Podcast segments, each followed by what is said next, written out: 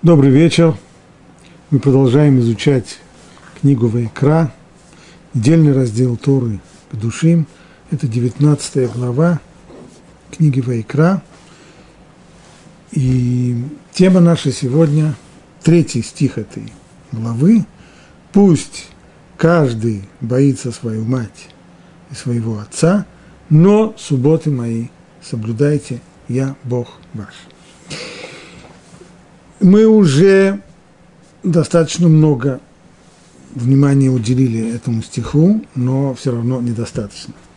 Поэтому сегодня мы продолжим темы, связанные с этим стихом, потому что они и достаточно э, широкие, и, кроме того, это все вопросы, имеющие конкретное практическое значение в жизни многих-многих людей – Поэтому мы останавливаемся на этом вопросе подробно.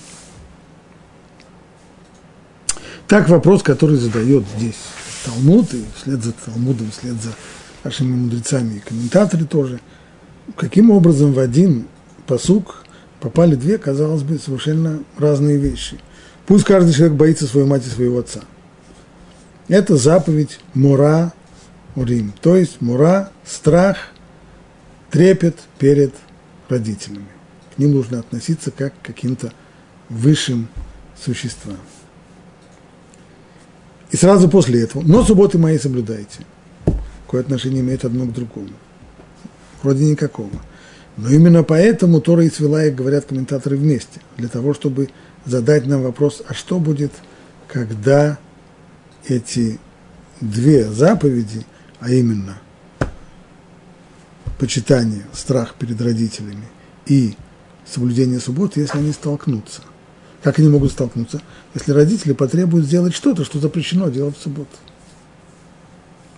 Пойти купить им что-то в магазине. Вынести, наконец, мусор.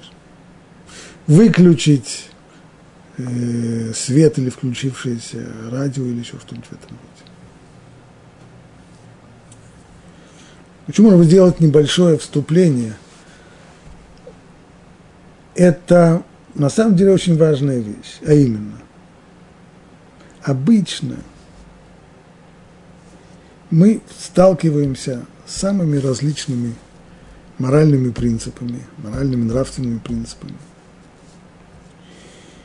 Многие эти принципы приняты не только, в, не только среди евреев, которые соблюдают Тору, но и среди самых широких кругов людей. А проблема всех моральных принципов одна очень важная. Даже если у человека есть... Совершенно мы сейчас не останавливаем, я не, не хочу относиться к вопросу, откуда человек набрал свои моральные принципы. Предположим, он их откуда-то набрал. А что, а как быть, если моральные принципы сталкиваются друг с другом? И вот здесь обычно у всех нравственных систем, принятых в мире, нет никакого ответа на этот вопрос. Что получается в результате? Что люди, которые принимают и согласны с определенными моральными принципами, на практике каждый раз, каждый из них будет вести себя по-другому, потому что на практике очень редко жизнь ставит нас только перед одним моральным принципом и мои, моим эгоизмом с другой стороны. Бывает, конечно, и так, но достаточно часто жизнь требует от нас выбора между двумя моральными принципами. И что получится? Скажем, о, я хочу привести простой пример – почти все люди согласны, что убивать нельзя. Конечно. Убийство – страшная вещь, страшный грех, преступление, все согласны. Но как быть в более сложной ситуации, если террорист забаррикадировался, скажем, в школе? Можно ли эту школу, следует ли эту школу обстрелять? Брать ее штурмом, или нужно вести переговоры с террористом, уступая ему во всех его требованиях. Вот здесь окажется, что все люди, которые принимают общий принцип, что убивать нельзя, то здесь по конкретному вопросу мы видим, что они занимаются уже на разные позиции. Или еще более яркий принцип, э, столкновение разных, разных принципов. И снова связанный с терроризмом, это сегодня часто обсуждается. С одной стороны, есть необходимость заботиться о жизни и безопасности людей, поэтому нужно бороться с террором. Все согласны? Все согласны. Есть второй принцип – свобода слова. Все согласны? Все согласны. А как быть, если это приходит в конфликт? А именно, когда приходят службы безопасности, спецслужбы, и говорят, для того, чтобы нам бороться с террором, нам нужно, необходимо просматривать электронную почту, э, посты людей на, э, в, э, в сетях общественных и так то есть нарушать, нарушать здесь принципы э, и свободы слова, и право человека на конфиденциальность и так далее, и так далее. Как быть в этом случае?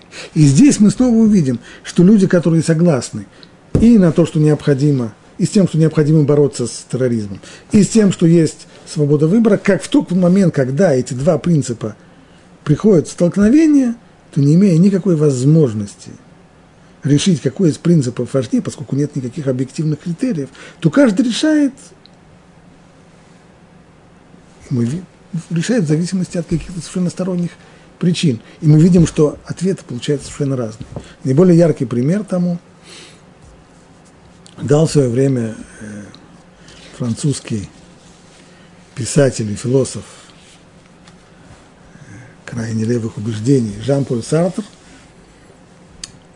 он рисует следующую ситуацию. И молодой человек во время Второй мировой войны, когда Франция оккупирована э, немцами, этот молодой человек приходит советоваться, как ему поступить. С одной стороны, его друзья, его товарищи сотрудничают с движением сопротивления и призывают его тоже принять участие в движении сопротивления для того, чтобы освободить Францию, которая захвачена немецкими агрессорами. Свобода своей родины, свобода своей страны – это, безусловно, большая ценность. Но, с другой стороны, у него больная мать. И если он бросит свою мать и уйдет, э, скажем, в партизанский отряд, то кто будет заботиться о матери? Вот вам, с одной стороны, почитание родителей – ценность, которую молодой человек еще слышал, получив некоторое христианское воспитание, а с другой стороны, э, необходимость освобождать страну. А как быть, когда эти ценности сталкиваются друг с другом? Какая важнее? И Сартер, естественно, смеется над этим выбором, объясняет ему, что никакой священник не сможет ему никогда дать ответ на этот вопрос, потому что по сути дела, ответа на этот вопрос нету, потому что это ценность, это ценность. И по Сартру приходит, что та ценность, которую он выберет, то, что ты выберешь, неважно почему, неважно как, с той, с, с тем решением ты живи, с тем ответом ты будешь вот это твое человеческое решение. Сартер не пишет, а как же на самом деле молодой человек будет отвечать на этот вопрос. А ответ будет вот какой. Если молодой человек по природе трусоват и побаивается идти воевать, то можно быть почти уверенным, что он выберет остаться дома – и когда его товарищи будут спрашивать, как же так, мы проливаем свою кровь за свободу нашей Родины, а ты отсиживаешься дома, он себя оправдает тем, что а как же быть с матерью, если все, будут, если все уйдут воевать, то что же будет с больной матерью, которой нужно помогать, она же сама не может себя. Какой смысл бороться за свободу страны, когда моя родная мать здесь погибнет без меня? Если же наоборот, ему будет тошно от ухода за матерью, которой нужно менять пеленки или еще что-нибудь в этом роде, тогда он уже точно убежит в лес к партизанам, а потом, когда придет на могилу своей матери, то он будет оправдывать себя тем, что нельзя же было оставить родину, нужно было бороться за ее освобождение. Если каждый останется своей матерью, то что тогда будет с Францией? Так что получается, что беда любой системы морально-нравственных ценностей и норм, она не в том, что какие-то нормы хорошие или плохие, а в том, что даже самый замечательный список морально-нравственных ценностей не имеет внутри себя критериев, по которым человек будет судить, а как быть, когда эти ценности сталкиваются друг с другом. А вот в Торе мы видим, в данном случае, по крайней мере, пример как раз выработанной иерархии ценностей. А именно, Тора приходит к конкретной ситуации, в которой есть столкновение между ее двумя заповедями. Может быть, между самыми разными заповедями. Но здесь есть у нас конкретный пример между двумя заповедями. С одной стороны, почитание и страх перед родителями, а с другой стороны, суббота. Как быть, если они сталкиваются, если родители требуют нарушить субботу? Раши приводит здесь комментарий наших мудрецов. Пишет он так. Тора поставила заповедь о соблюдении субботы рядом с заповедью о страхе перед отцом. Тем самым говоря, хотя я предостерег тебя, чтобы ты боялся отца, все же, если он прикажет тебе нарушить субботу, не слушайся его.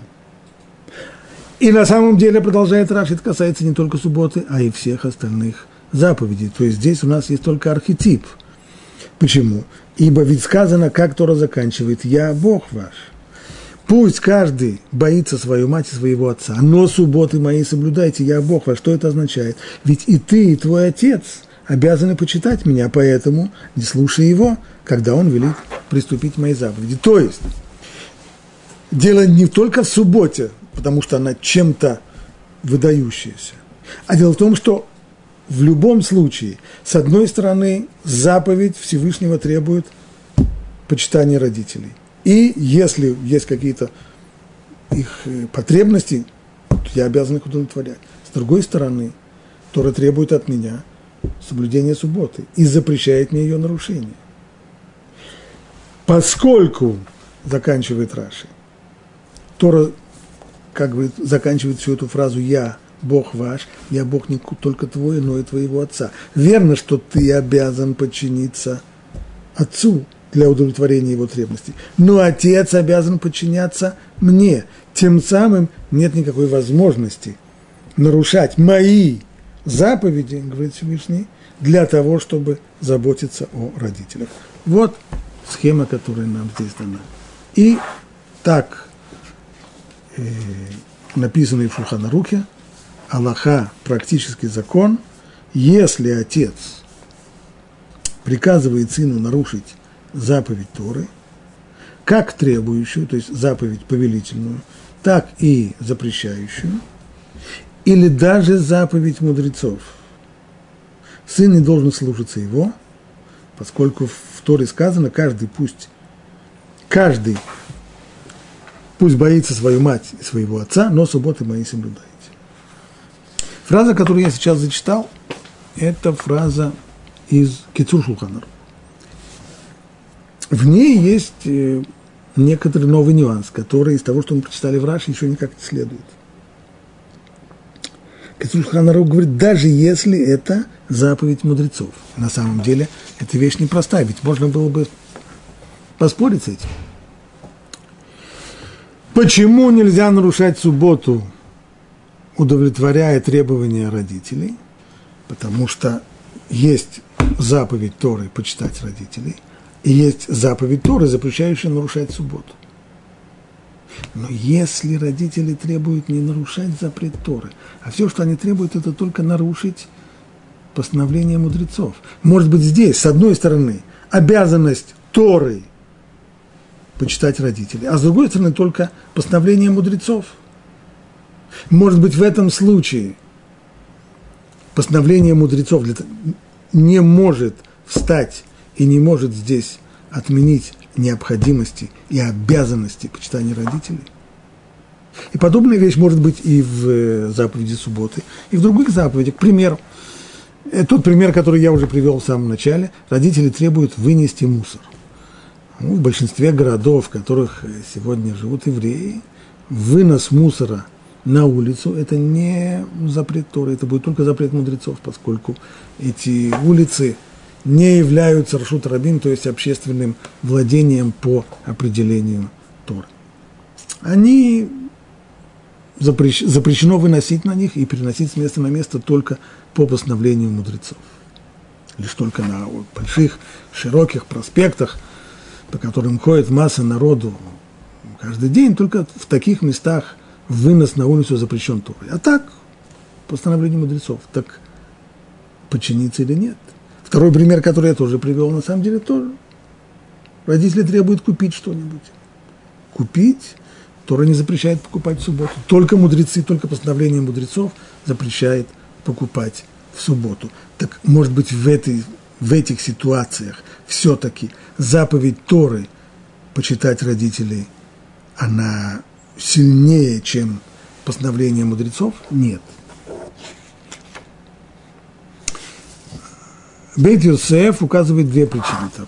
Первая причина. Два разных ответа. Ответ первый, в конечном итоге, если мы соблюдаем, мы обязаны соблюдать постановления мудрецов, почему мы их обязаны соблюдать? Ну, мудрецы постановили, постановили, постановили. А может, почему я обязан соблюдать? Я обязан соблюдать законы Тора, они нам даны. А постановления мудрецов почему? Да потому что сама Тора требует соблюдать постановления мудрецов.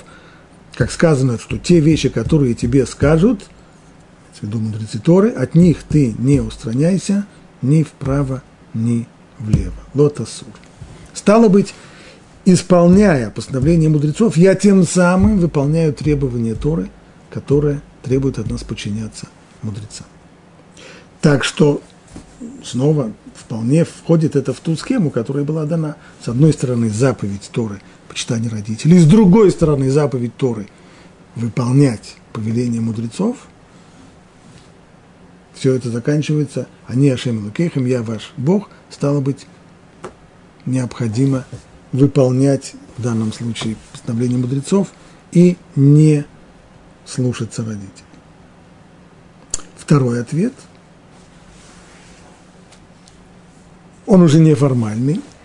Человек, выполняя требования постановления мудрецов – Почему он это выполняет? Для чего мудрецы дали нам эти постановления? Для того, чтобы отдалить человека от нарушений. Человек, выполняя их, занимается служением Богу. Стало быть, то, что сказано мудрецами, что последние эти слова «Я ваш Бог», это значит «Шней хэм хайвим бихводи» оба вы, и ты, и твой отец обязаны меня почитать, понятно, что выполнение постановления мудрецов – это тоже почитание Бога. Стало быть, с одной стороны, заповедь почитания родителей, а с другой стороны почитание Бога, нет никакой возможности предпочесть почитание родителям почитанию Бога. Получается, что Кицур Шулханарух прав. Действительно, даже если это только заповедь мудрецов, сыну нельзя слушаться родителей.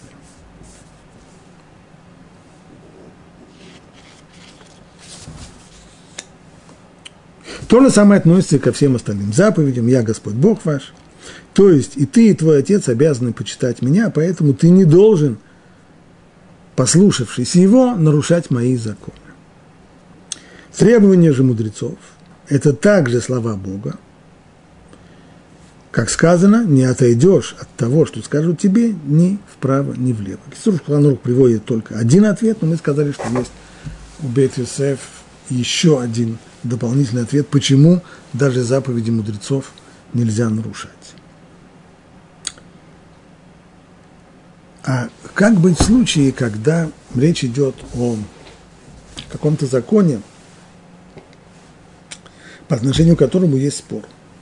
Есть разрешающие, есть запрещающие. И установившегося во всем народе Обычая нет. А родители требуют сделать такую вещь. Э, хороший пример не приходит на ум. Ну, скажем, такой пример. Э, есть э, по, по отношению к той же самой субботе. Есть известный спор между авторитетами Аллахи, можно ли открыть бутылку Кока-Колы в субботу. Есть разрешающий, есть запрещающий. Мать говорит сыну, открой бутылку Кока-Колы, налей мне стакан. Как в этом случае? Если в этом споре сын придерживается мнения запрещающих, и так он на практике себя ведет, то и в этом случае не следует ему слушаться родителей, хотя он знает, что есть авторитетные раввины, которые разрешают. Но для него, поскольку он, у него принято это хумра, у него принято, он принимает строгое мнение на практике, для него это закон Торы, и в тот момент, когда родители требуют от него сделать это, означает требование нарушить закон Торы, он не может это сделать. Если же наоборот, а именно, скажем, э,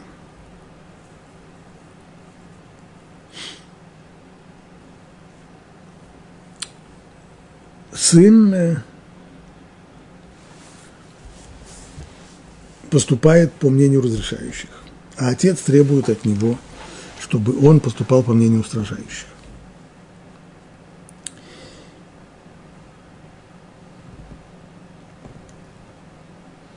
Как будет в этой ситуации?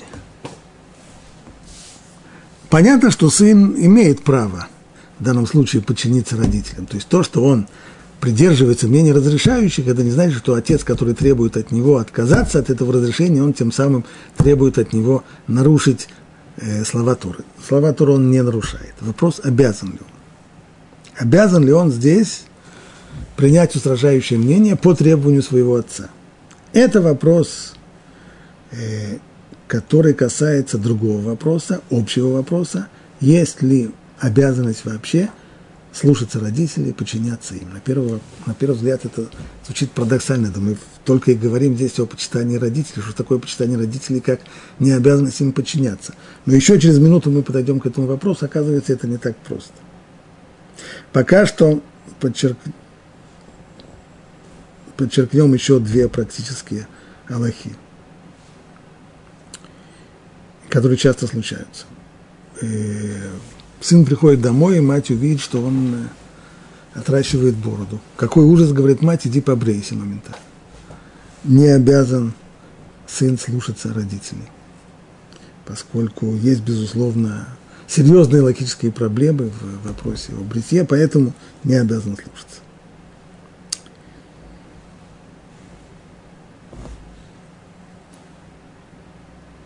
И еще, еще одна вещь, которая касается, э, к сожалению, часто бывает, когда михутоним, то есть э, семья родителей и семья родителей жены не ладят между собой. И в результате того, что они не ладят между собой, мать говорит э, своему сыну, э, не смей ходить к ним в гости – требования матери. Есть мура, есть обязанность почитать, обязанность бояться мать, а с другой стороны,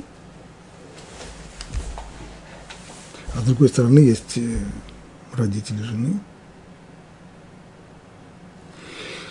Это требование тоже нельзя удовлетворить. Почему? Потому что, с одной стороны, сын обязан почитать своих родителей. С другой стороны, он обязан почитать и свою тещу, и своего свекра. Пусть не так сильно, как своих родителей, но все-таки он обязан. Почему? Каким образом он становится обязан? Дело в том, что с точки зрения Аллахи муж и жена одна сатана. Так? То есть, поскольку его жена обязана почитать своих родителей, а он на ней женился, то в этот момент возникла у него тоже обязанность почитать родителей своей жены. Поэтому если родители своей жены приглашают и просят, чтобы вы пришли, то, безусловно, это требование, которое нужно уважать.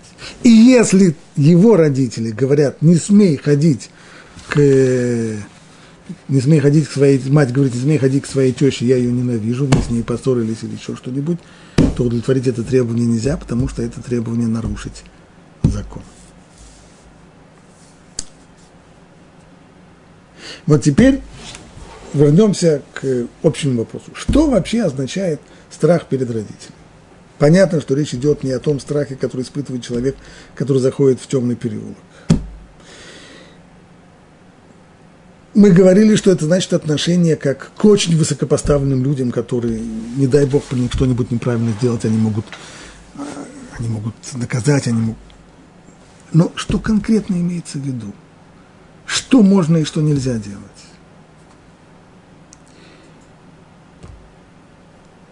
Раши задает этот вопрос. В чем проявляется страх конкретно? В чем конкретно проявляется страх перед родителями? Первое. Не садиться там, где обычно сидит родитель. Не противоречить его.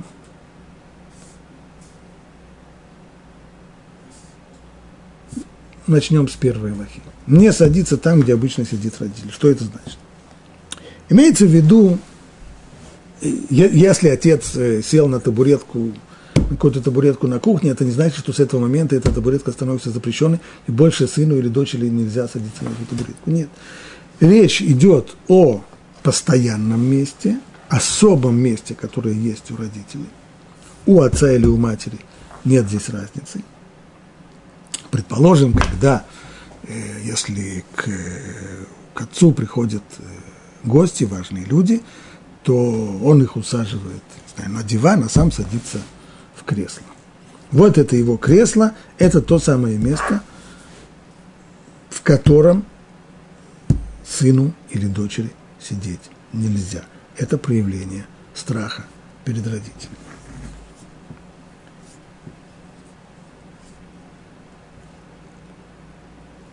Можно ли стоять в этом месте? Стоять в этом месте можно. Сидеть там нельзя.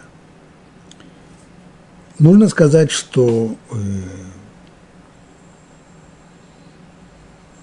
есть здесь некоторый спор, а именно, некоторые авторитеты утверждают, что вот этот запрет сидеть на том месте, где обычно сидит один из родителей, отец или мать, запрет этот существует только в их присутствии, ибо это наглость и хамство садиться в то место, где обычно сидят родители, когда это происходит у них на глазах. Но если их нет, как быть тогда? Есть пуским, которые говорят без разницы.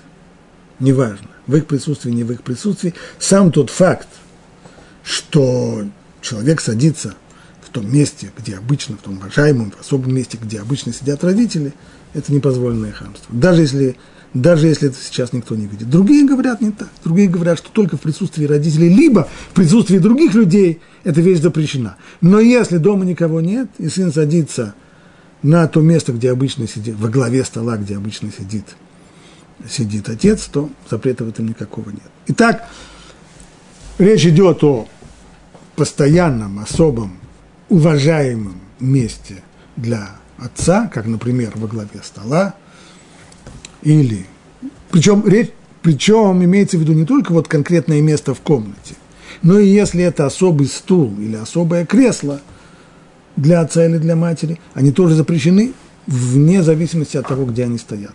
Предположим, э, есть э, гарнитур, в котором все стулья обычные, а есть еще два стула с подлокотниками. Ну, один для мамы, другой для папы. Так вот, если мама и папа действительно пользуются этими стулами с подлокотниками, то детям нельзя сидеть на этих стульях, вне зависимости от того, где они сейчас стоят. Это особые места для родителей.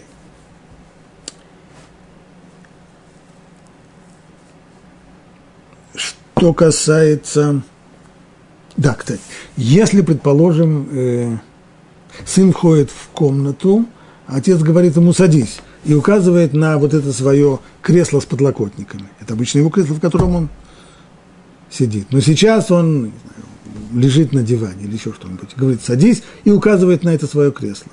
Здесь сын имеет полное право сесть в это кресло, потому что есть у нас правило «Авши махаляль кводо, кводо махуль».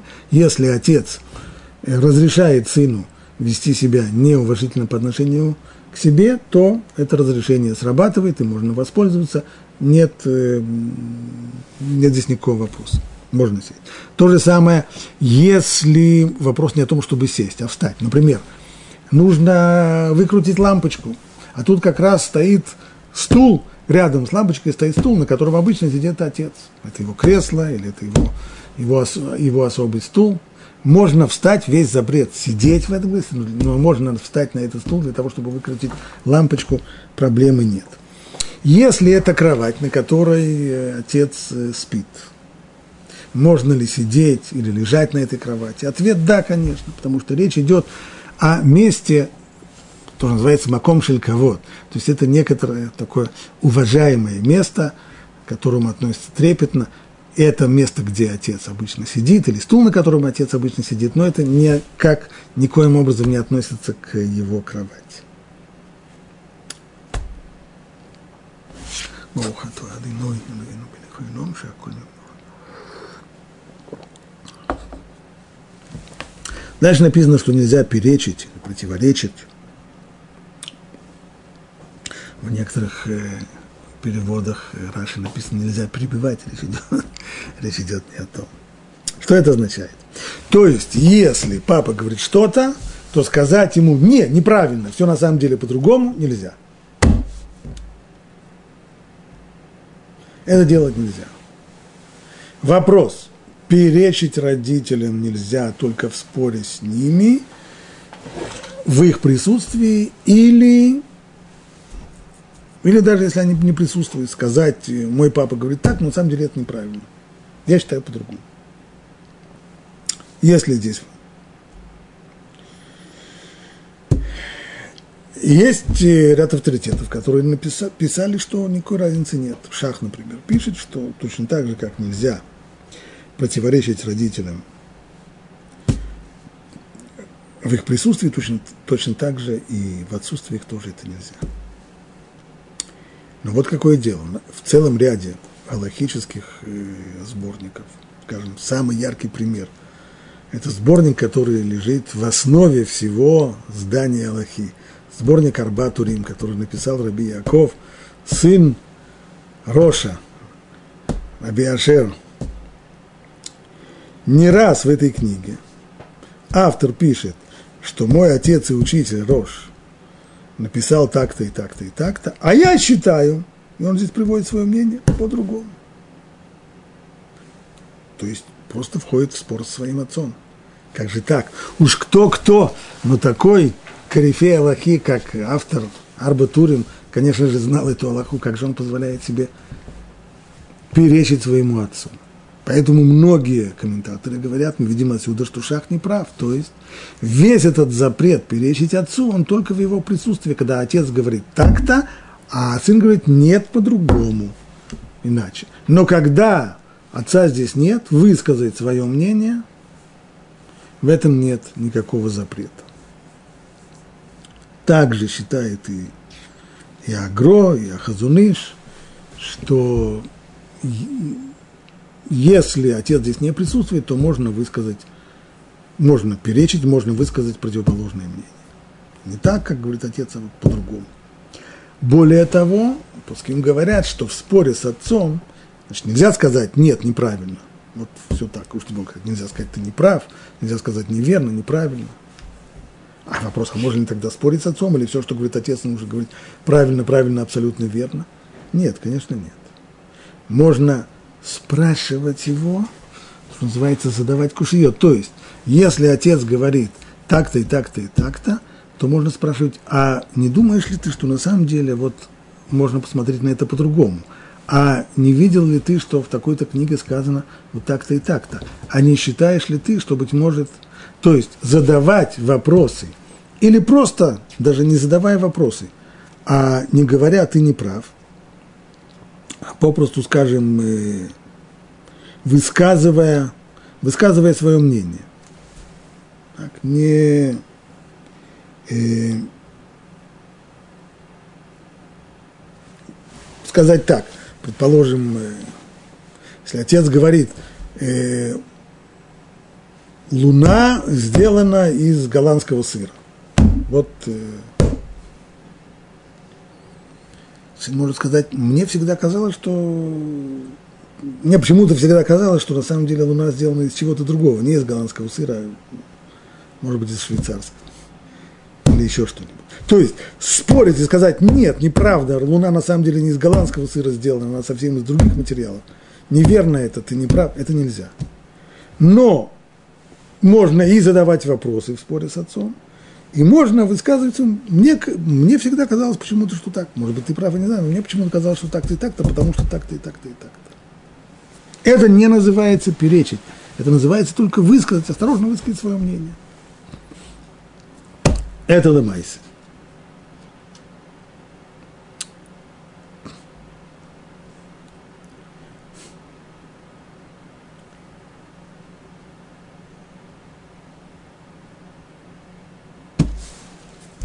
Вот тут мы подходим к вопросу о необходимости подчиняться родителям, выполнять их требования.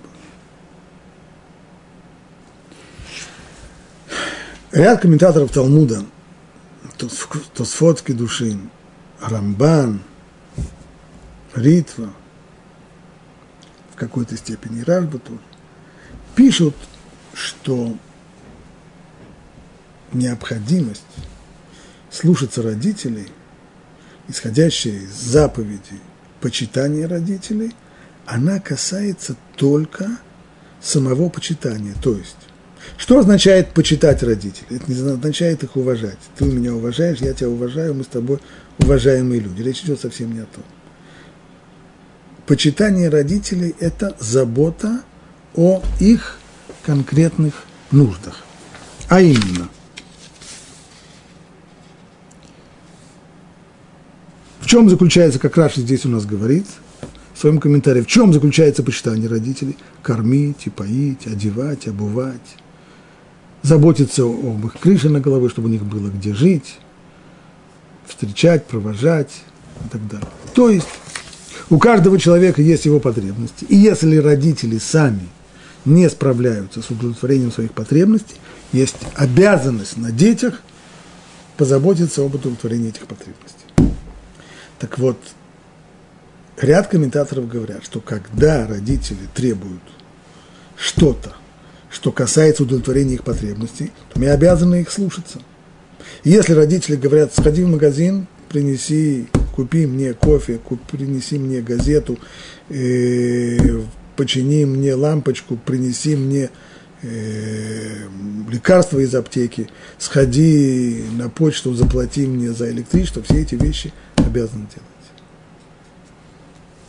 Но если родители требуют чего-нибудь, что их конкретных потребностей не касается.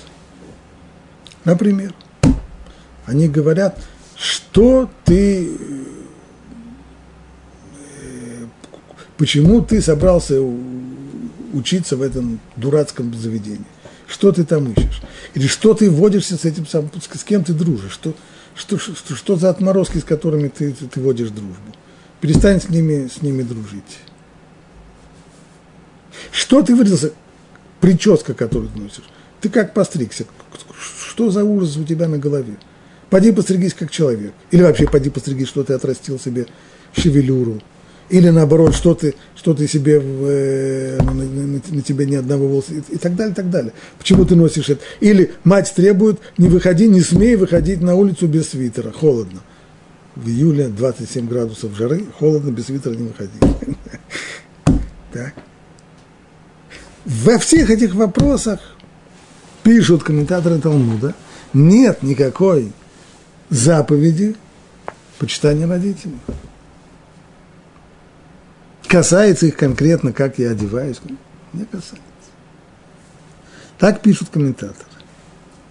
Шулханарух, Рамов Шулханарухи, приводит один из самых крайних случаев подобного рода конфликта, а именно, когда человек собирается жениться, и его отец на определенной девушке, и его отец протестует. не смей жениться на ней, она такая-то, такая-то, такая-то, происходит из такой, не смей.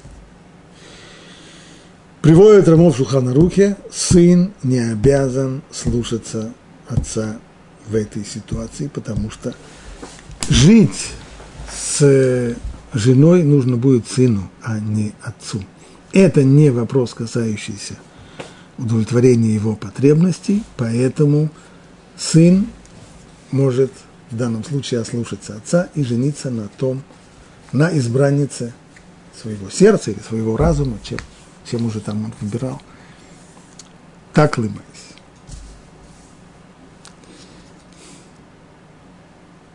И здесь ряд авторитетов последних поколений задают вопрос.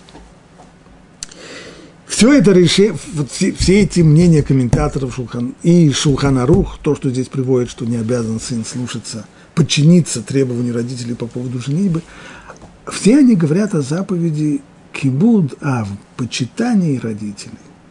Почитание родителей здесь нет. Да, действительно, почитание родителей касается только того, что связано с их потребностями.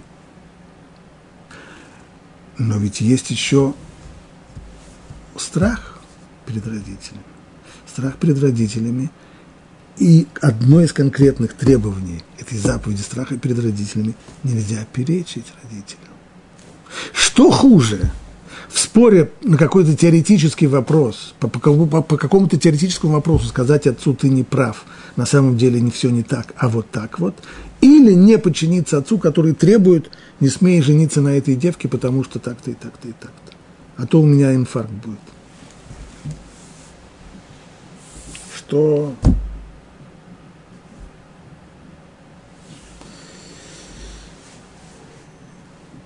Ряд авторитетов задает этот вопрос, в том числе и Хазуныш. Как может быть, как может быть, что нет обязанности подчиниться здесь требованию родителей? Кто сказал, что здесь нет страха, необходимости страха перед родителем и запрета перечить им?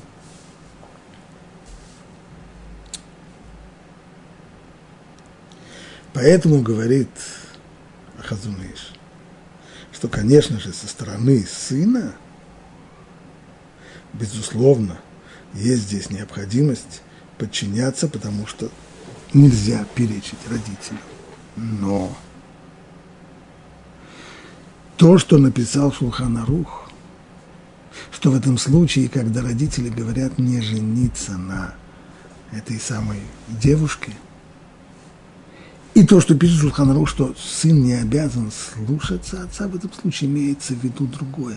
Имеется в виду, что отец не должен вмешиваться в этот вопрос.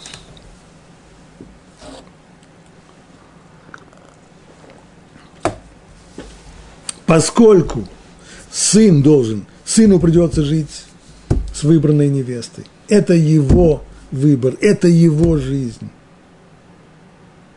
то отец подобного рода вопросы вмешиваться не должен. Так понимает это Хазумиш.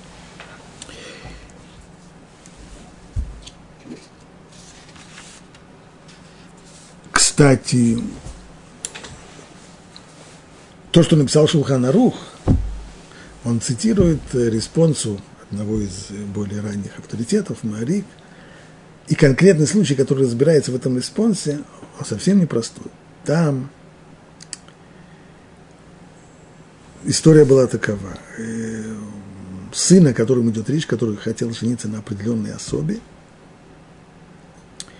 про него шли нехорошие слухи, что это особа, которая была разведенной к тому моменту, что его подозревали, что он имел роман с этой самой особой до того, как она развелась.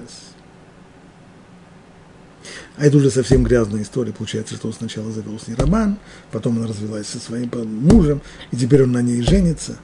Поэтому у родителей здесь был жуткий-жуткий срам. Для них, для них вся эта история была невероятно-невероятно постыдной. И поэтому они страшно противились тому, чтобы сын женился на ней. И все равно Марик постановил, что сын имеет право, пусть это все очень плохо пахнет, пусть это все очень грязно, но сын не обязан здесь слушаться родителей. И действительно, даже в такой ситуации. То есть, э, даже когда родители говорят, что для них это такой мезальянс, что для них это будет жутко стыдно, что их сын женился на такой-то и такой-то, не обязан их слушаться. Если уже вывести здесь более или менее четкое правило, то получится у нас так.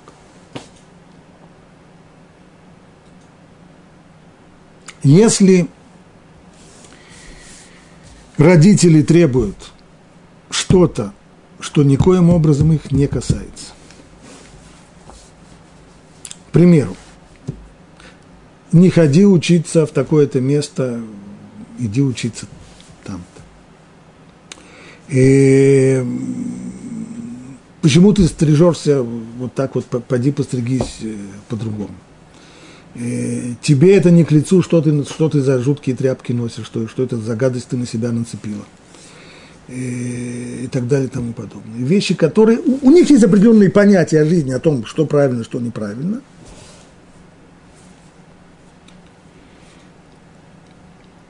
Как быть в этой ситуации?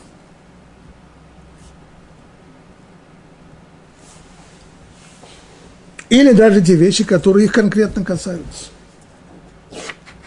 Как то, что люди говорят, из-за того, что, предположим, ты постригся, представьте молодого человека, который постригся, я не знаю, там, иракезом, и папа ему говорит, я, я, я просто, мне стыдно высунуть нос в, в подъезд, тебя соседи видят постриженным как иракез, я, я, просто, я просто стесняюсь тебя.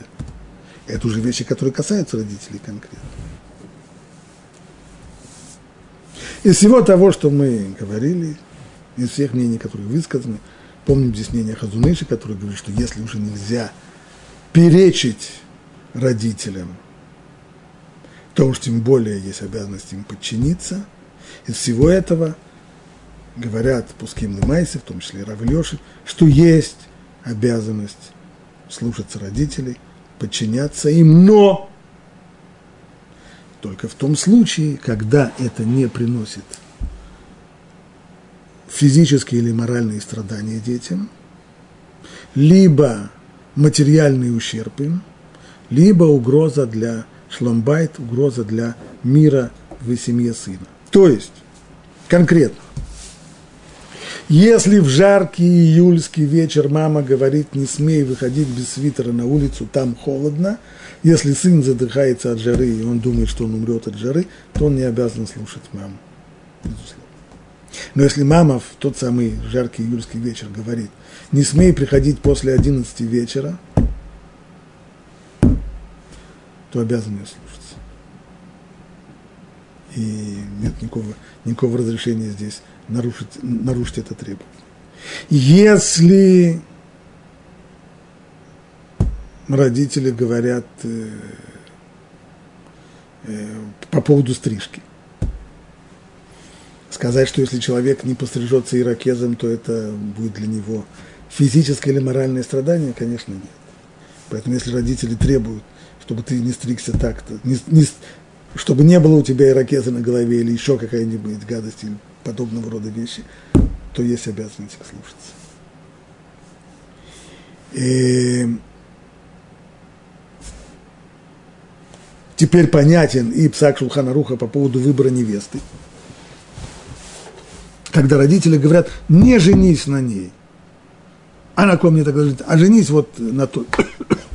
Понятно, что для, для жениха, для сына это вопрос, э, по крайней мере, морального, безусловно, морального ущерба и страдания. Он не хочет ему, та невеста, которую ему предлагают родители, она ему неприятна, а это ему приятно и любимо. Он хочет жить с ней, поэтому в данном случае, конечно же, не обязан слушаться родителей. И так далее и тому подобное. Можно приводить еще массу всех примеров. Запомним одно правило.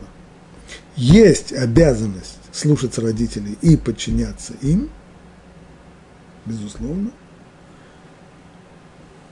до какого момента распространяется эта обязанность, если только тем самым не причиняется материальный ущерб, страдания дискомфорт и моральный ущерб сыну, либо миру в его семье. Теперь мы можем вернуться назад. Как быть, когда э, родитель требует, скажем, он, э, есть какой-то вопрос логический, по поводу которого есть разные мнения. Сын полагается на мнение разрешающих. Отец требует от него, чтобы тот вел себя по-другому, так как по, чтобы он вел себя по запрещающему, более строгому мнению. Имеет сын право это сделать, да, обязан ли он слушаться отца, зависит. Если от него, если подчинение мнению запрещающих не приносит материальный ущерб или моральный ущерб, страдания и так далее, то он обязан подчиниться родителям, обязан подчиниться отцу. Если это связано с ущербом, не обязан. Ну и посвятим еще несколько слов э, в конце то, что писал Раши по поводу, в чем заключается почитание родителей, кормить, поить, одевать, обувать, то есть заботиться о всех их э, материальных нуждах. Талмуд спрашивает, за счет кого вот эта вот забота о материальных нуждах родителей, за счет кого? Окончательный вывод Талмуда, что за счет родителей. То есть заповедь почитания родителей означает, что дети должны заботиться о нуждах родителей, и эта обязанность и она распространяется на их время и на их усилия. Они должны предлагать к этому свои усилия, тратить свое время, но не касается их кошелька. Они не обязаны тратить свои деньги на это. При одном условии, как говорит Талмуд Иерусалимский, в этом отношении почитание родителей больше, чем почитание Всевышнего. По отношению к Всевышнему написано «Кабеда Ташем Унха» почитай Бога из твоих, э, из того, что Он тебе дал, то есть дал Он тебе деньги, ты его почитаешь, не дал Он тебе деньги, нет денег купить и трог. Нет возможности выполнить заповедь. Что же касается родителей, это не так. Что имеется в виду?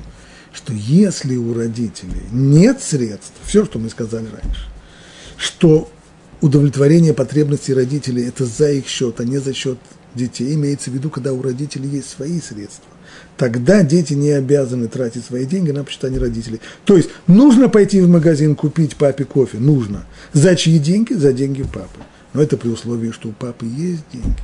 А если нет у него денег, тогда дети обязаны тратить свои деньги, поскольку это не меньше, чем любой другой неимущий человек, которому необходимо давать средства для того, чтобы удовлетворить его потребности. Иными словами, это та же самая дздака. Более того – более того, в, в, в, заповедь, в законах от Здаке, когда обсуждается там э, иерархия, то есть кому прежде всего мы должны помогать, самые первые во всем, во всем этом списке, кому мы должны помогать, это родители. То есть если родители человека неимущие, то прежде всего свою, свои деньги, деньги, которые он дает на цдаку, прежде всего он должен направить на удовлетворение потребностей родителей. Правда, Рамов Шулхана Руки замечает, что если дети кормят своих родителей за счет сдаки, то они заслуживают проклятия. А как же так? С одной стороны, Шулханарух в законах от Сдаке говорит, что, не, что первые, кто имеют право на мою Сдаку, это мои родители – и если у меня есть копейка, которую я могу дать на цдаку, то прежде всего я должен давать ее родителям, если они не имущие, конечно. А с другой стороны, если я это делаю, мне говорят, что я заслуживаю проклятия. Разница вот какая. Человек состоятельный, который может себе позволить содержать неимущих родителей, не тратя на них деньги цдаки, обязан содержать их за свой счет. Ибо содержать родителей за счет цдаки это проявление неуважения к родителям. Но если у человека нет достаточных средств содержать родителей за свои деньги, тогда он имеет полное право давать им свою цдаку. Более того, как сказано, его, свои деньги, которые он выделяет на задаку, прежде всего и в первую очередь он должен выделять на своих родителей, если они не имущие. В этом случае никакого проклятия нет. Проклятие, о котором говорит Рамо, касается только тех, кто не уважает своих родителей, которым жалко тратить свои, свои рыдные гроши, свои родные деньги на родителей, поэтому предпочитает кормить родителей за счет сдаки. Но если у человека нет такой возможности – содержать за свой счет, и ему впритык хватает своих денег только на себя и на свою семью, тогда, безусловно, он имеет полное право содержать родителей за счет сдаки и, и, и это самая приоритетная сдака, которая есть. Но там, где у родителей есть средства, там, как мы сказали, обязанность почитания родителей за счет родителей. Закончим только одну историю, известной как э, к Рабхайму Соловейчику, когда он был раввином в, э, уже в Бресте, или, да, в Бресте, по-моему. К нему пришел один человек и сказал, мой папа э, просит, чтобы я к нему приехал, но вот э, беда, папа живет в Варшаве, а железнодорожный билет до Варшавы стоит немало денег, так я думаю, имею ли я право э, приехать, ехать сейчас к папе и ему папе придется раскошелиться на железнодорожный билет, это довольно дорого стоит, так вот как мне ехать, Рэбе, или не ехать? Нужно здесь выполнять э, повеление отца или нет? Сказал ему Рэбхайм, да, конечно, ехать тебе не следует на желез, по железной дороге, нет, ты не должен ехать, должен идти пешком, иди. Что это означает? Ехать или не ехать, по-разному можно ехать. Ехать на поезде с комфортом – это не вопрос самой заповеди, а это вопрос, как сын будет это исполнять. Это вопрос, который касается его собственного комфорта. Поэтому сказать, что я должен здесь буду, что я буду свободен от обязанности почитания родителей, потому что им это будет дорого стоить, им это не будет дорого стоить. Это тебе будет дорого стоить. Это вопрос о твоем комфорте. Не можешь ехать поездом, иди пешком.